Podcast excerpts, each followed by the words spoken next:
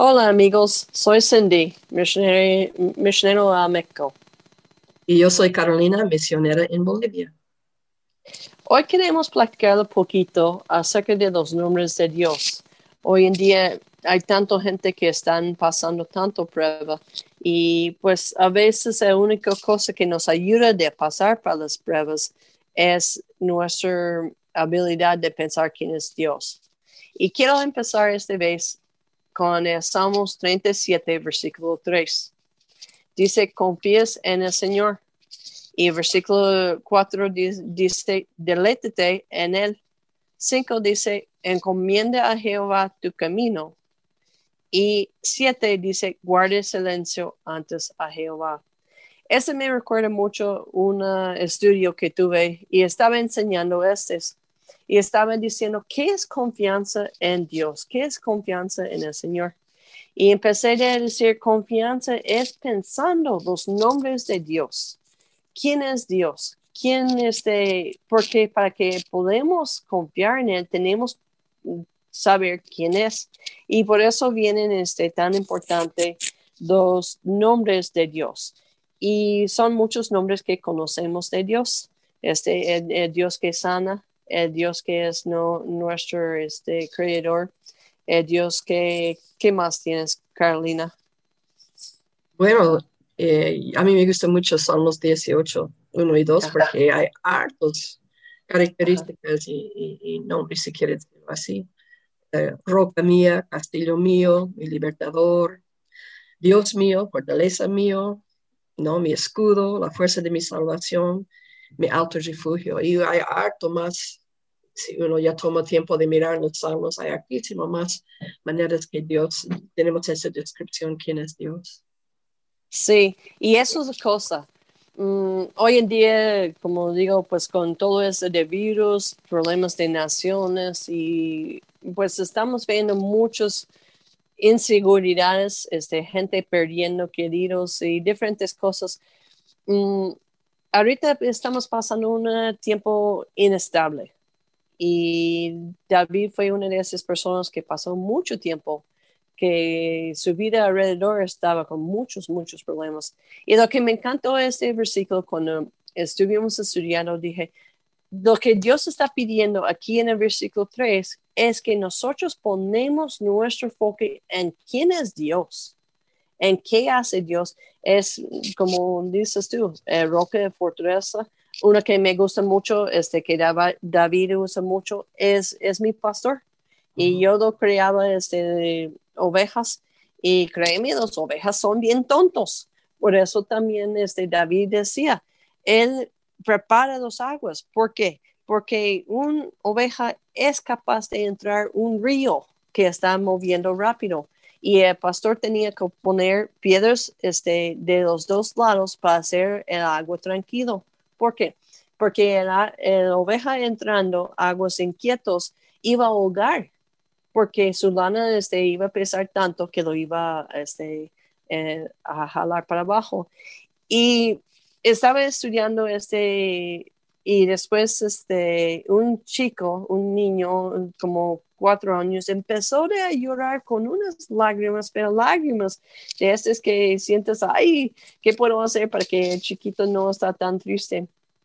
Y este, y él empezó a llorar y llorar. Y por fin el persona de la casa lo trajo una pan. Y los panes aquí que tenemos aquí de México son unos panes que tienen mucho azúcar encima. Y el chiquito tomó el pan y empezó de agarrar el pan y este, con su lengua a quitar todo, todo el azúcar este, ahí encima.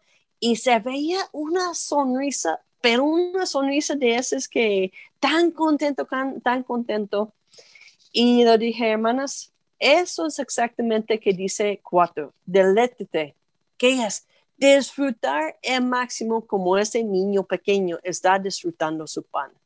Y este, digo, tenemos que este, disfrutar este, quién es Dios porque si empezamos a ver las circunstancias, si empezamos a ver nuestra vida, no hay mucho cosa de gozar ahorita, pero podemos gozar que Dios ahí es nuestra fortaleza, nuestra roca, y disfrutar quién es Él.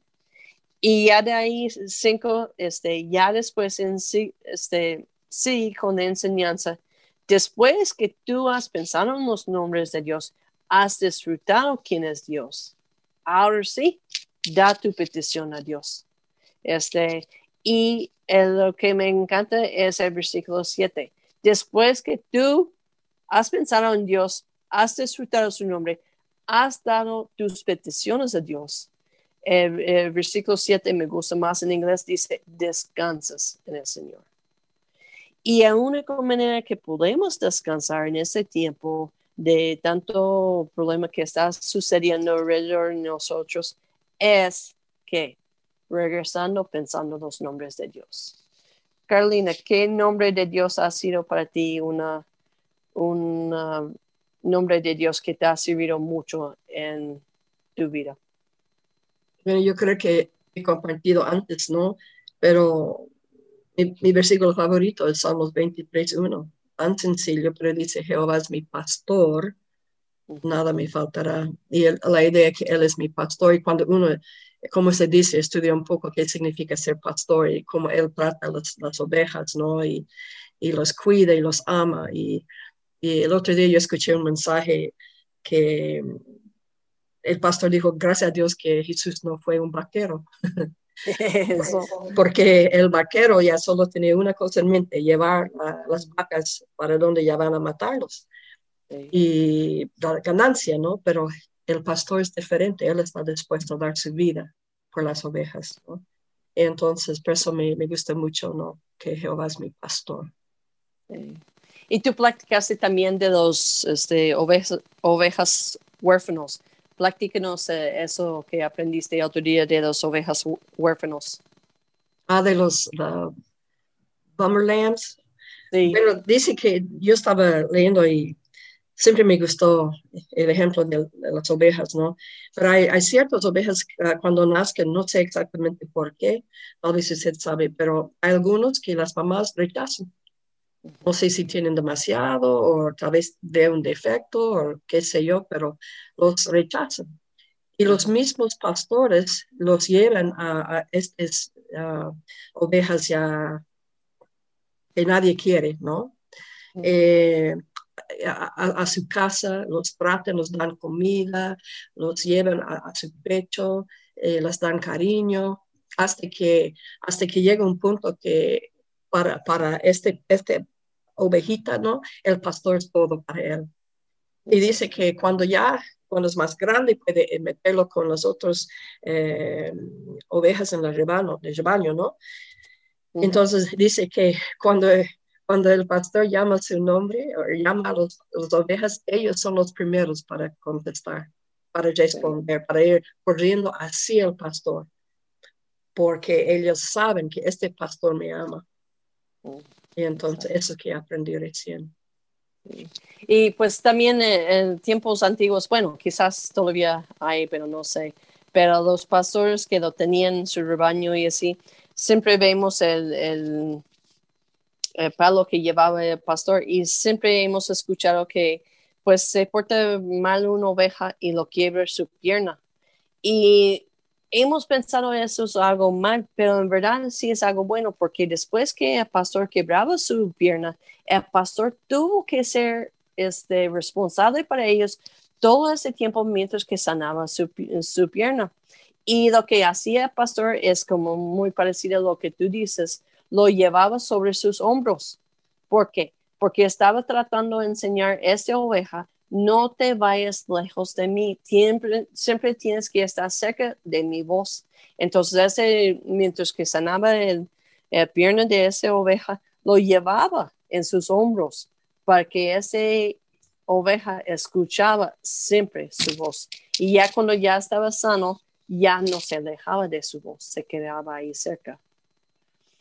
Y este, en esos momentos también, pues, de, que todo que está pasando alrededor de nosotros, creo que es lo que Dios quiere de nosotros también, que estamos ahí para escuchar su voz, porque si escuchamos noticias, si escuchamos este, este, nuestra familia, muchas este, circunstancias alrededor de nosotros, empieza nuestro corazón de ser muy ansioso. Pero si regresamos, ¿quién es Dios? Ya este, nuestro corazón puede tener un paz que el mundo no lo entiende. Y este, yo recuerdo mucho, otra vez regresando a la historia de cáncer, cuando ya estaba esta noche que estaba muriendo, yo nomás, este, Dios me decía, ¿puedes confiar en mí aún en esta oscuridad? Y dije, Señor, pues no sé si puedo confiar, pero sé quién eres tú. Oh. Entonces lo que tú tienes es lo que este, yo estoy dispuesto. Si tú decides que mi tiempo ha acabado, pues voy contigo. Si todavía tienes tiempo para mí, pues restaura mi salud y este y por eso el Señor es el Señor Rafa. Y vemos en el Antiguo Testamento, las personas estaban pasando problemas y en ese problema lo daban un nombre a Dios.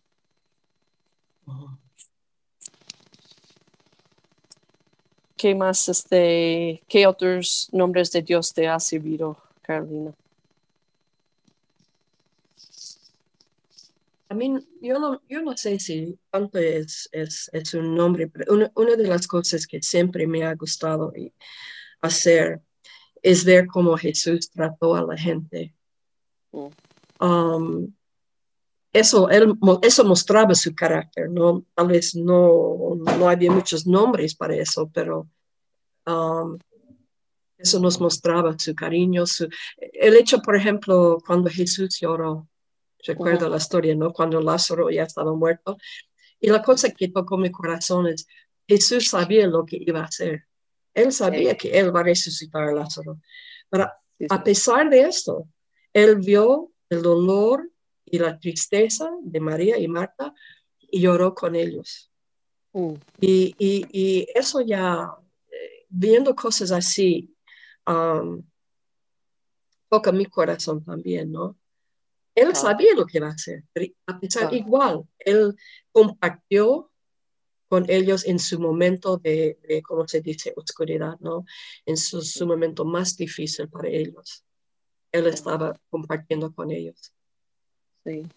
Y eso no he pensado, pero sí es cierto. Ya sabía él que iba este, restar este, a él, pero entró en un momento con ellos y es un buen punto.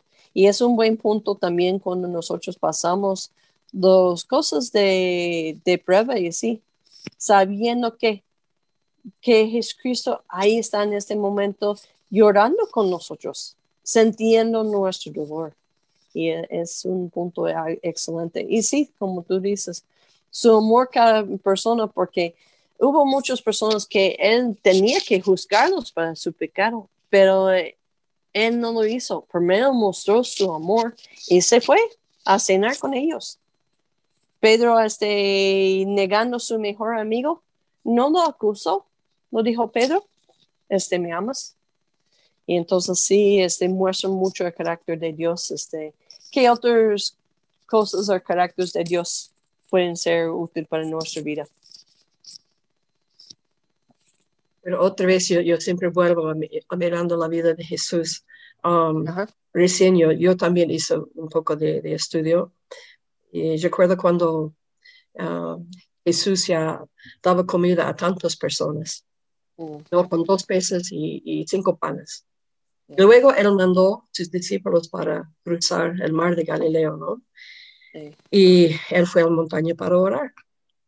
Bueno, cuando ellos estaban en medio del mar, vino una tormenta tremenda, ¿no? Y claro, algunos de ellos eran pescadores, ellos entendieron el peligro que había, que pudieran perder su vida, ¿no? Y la cosa, Jesús pudiera andar hasta la orilla y just decir al mar, cálmate, el mar iba a obedecer. Él pudiera ir a otro lado y esperarlos. No, tal vez hemos hablado de eso un poco antes, ¿no? Pero no, él fue andando sobre el mar para llegar a ellos porque él sabía su necesidad, él sabía lo que ellos necesitaban. Mm. Y entonces él no los dejó solos. creo que esa es una de las cosas que, ah, no sé de usted, pero a veces yo tengo que hacerme recordar eso, que a mm. pesar de lo que está pasando, no estoy sola. Especialmente como persona soltera. No estoy sola, Él está conmigo, como Él hizo tanto esfuerzo para llegar a ellos, quebrando las leyes ¿no? de la naturaleza, no andando sobre la agua. Y entonces, you know, él, él no nos va a dejar solos tampoco. Y es, es algo que podemos, um, y yo debo hacerlo más también, ¿no? aferrar a eso y, y agarrarlo, ¿no? Y recordarlo. Y me, me, gustó esto cuando yo estaba pensando en eso, ¿no? Porque, como digo, él pudiera, otra vez, él pudiera hacer otra forma. Pero lo hizo de una, una, manera que ellos quedaron asombrados, ¿no? Porque cuando él entró al barco, él, inmediatamente el, el, mar estaba, ah, ¿no? Entonces ellos sorprendidos con eso, ¿no? Viendo quién es él, quién es Jesús. Y a pesar de eso poder que él tiene, él se preocupó por ellos. Sí, sí, sí.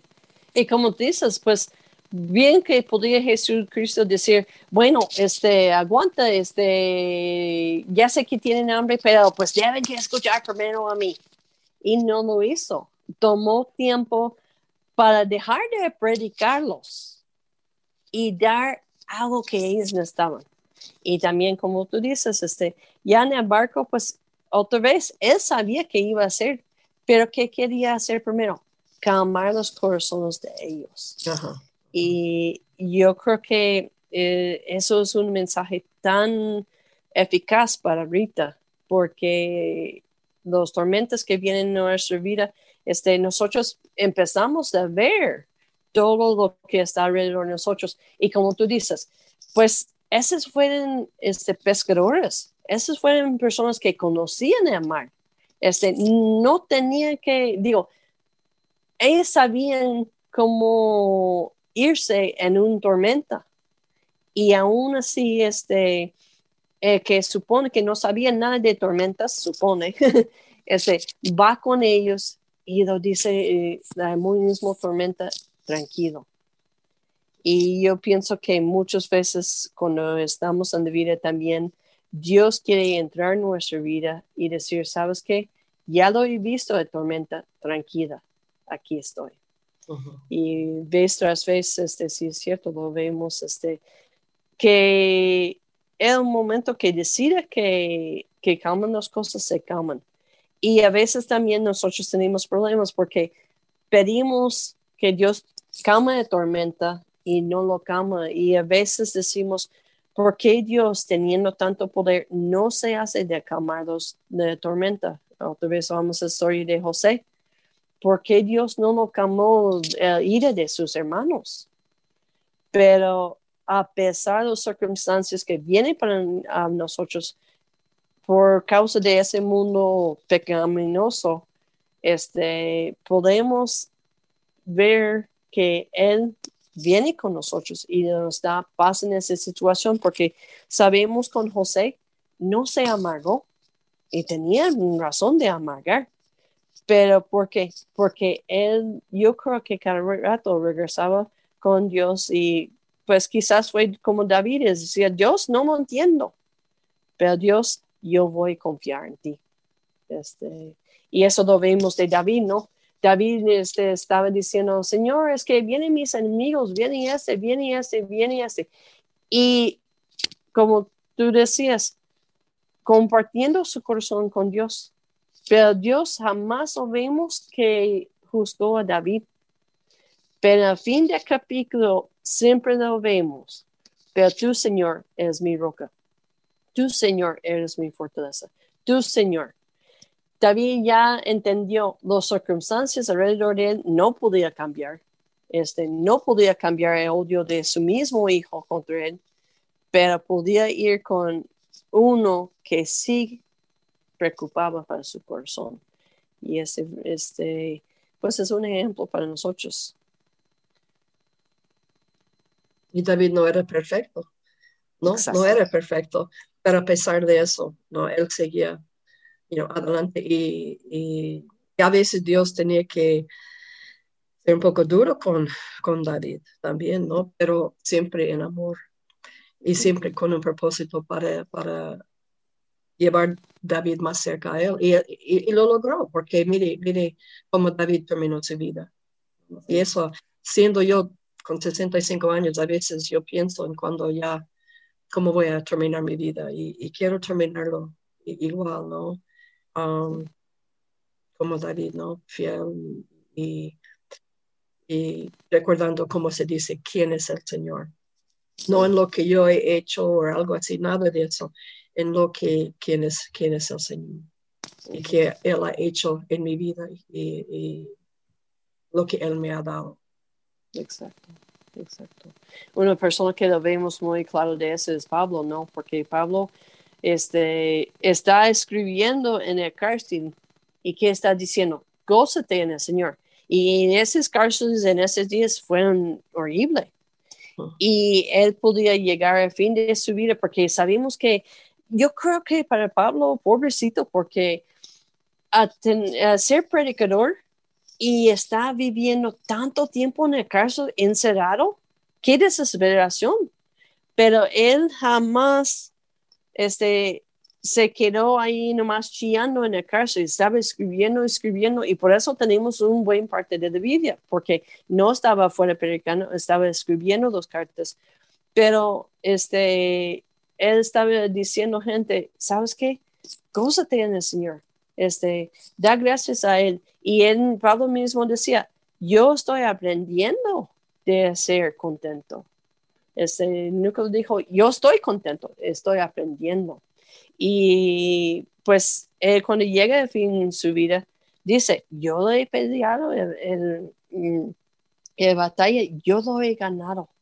Y pues eso debe que ser nuestro fin, porque nuestro fin es, no es vivir aquí siempre en el mundo, como tú dices, es hacer lo mejor para el Señor, para que cuando estamos con Él podemos decir, este Señor, ese trabajo me diste para hacer, yo te lo entrego lo que me diste de hacer. Y la único, única manera que podemos hacer este es regresando este versículo donde empezamos, regresando, Señor, tú eres eso, tú eres eso. Y sabiendo que tú eres mi roca, tú eres mi fortaleza, tú eres quien me guía, quien, tú eres quien cuida mi corazón. Es la única manera que yo voy a tener fuerza para hacer lo que Dios tiene para mí el día de hoy. Así es. Pues entonces, yo creo para terminar este, pues vamos a tratar de pensar los diferentes nombres. Vamos a repetir los diferentes nombres que hemos dicho. Este, me gustó mucho la lista que diste en el principio. ¿Puedes dar la lista otra vez que diste? Bueno, en Salmos 18, ¿no? versículo 2 especialmente dice, roca mía, es un lugar de seguridad, castillo mío, un lugar donde podemos acudir, ¿no? Mi libertador, entonces, que Él es que nos defienda, ¿no? Y fortaleza mía es que en Él que tenemos la confianza para enfrentar todas las cosas, ¿no? Mi escudo, eh, en Dios tenemos el escudo, lo que se pone entre nosotros el peligro. Y la mm. fuerza de mi salvación, obviamente Cristo es Salvador, poderoso, no y eficaz. Y mi alto refugio, en aquí donde siento mi cuidado, el cuidado de interés del Señor en mí. ¿no? Entonces, um, todas esas cosas el Señor es para nosotros. Exacto. Y agarrando uno de ellos, para que cuando viene el enemigo de atormentarnos, pueden, podemos decir, no, yo estoy con mi fortaleza, yo estoy con mi roca, este, porque eso en esos momentos es lo que va a mantenernos firmes, este, regresando también eh, el, el, el Rafa, el Dios que me sana, el Elohim, el Dios que es mi creador, hay tantos nombres de Dios, entonces queremos animarlos que hagan un nombre de Dios y están meditando en ella para que cuando viene el enemigo para atormentarte, tú puedes pensar en los nombres de Dios y puedes agarrar en seguridad quién es Dios, no es quién es tu problema. Entonces, yo creo que a día de hoy, pues, amigos, anímate, tu Dios ahí está para ti sí se preocupa mucho para ti. Y si no lo puedes ver ese ahorita, pues está bien, pero agárrate un versículo que habla quién es Dios para ti en este momento. Entonces, este, yo creo que de ahí vamos a dejarlo para ahorita y nos vemos hasta la siguiente semana. Hasta luego todos.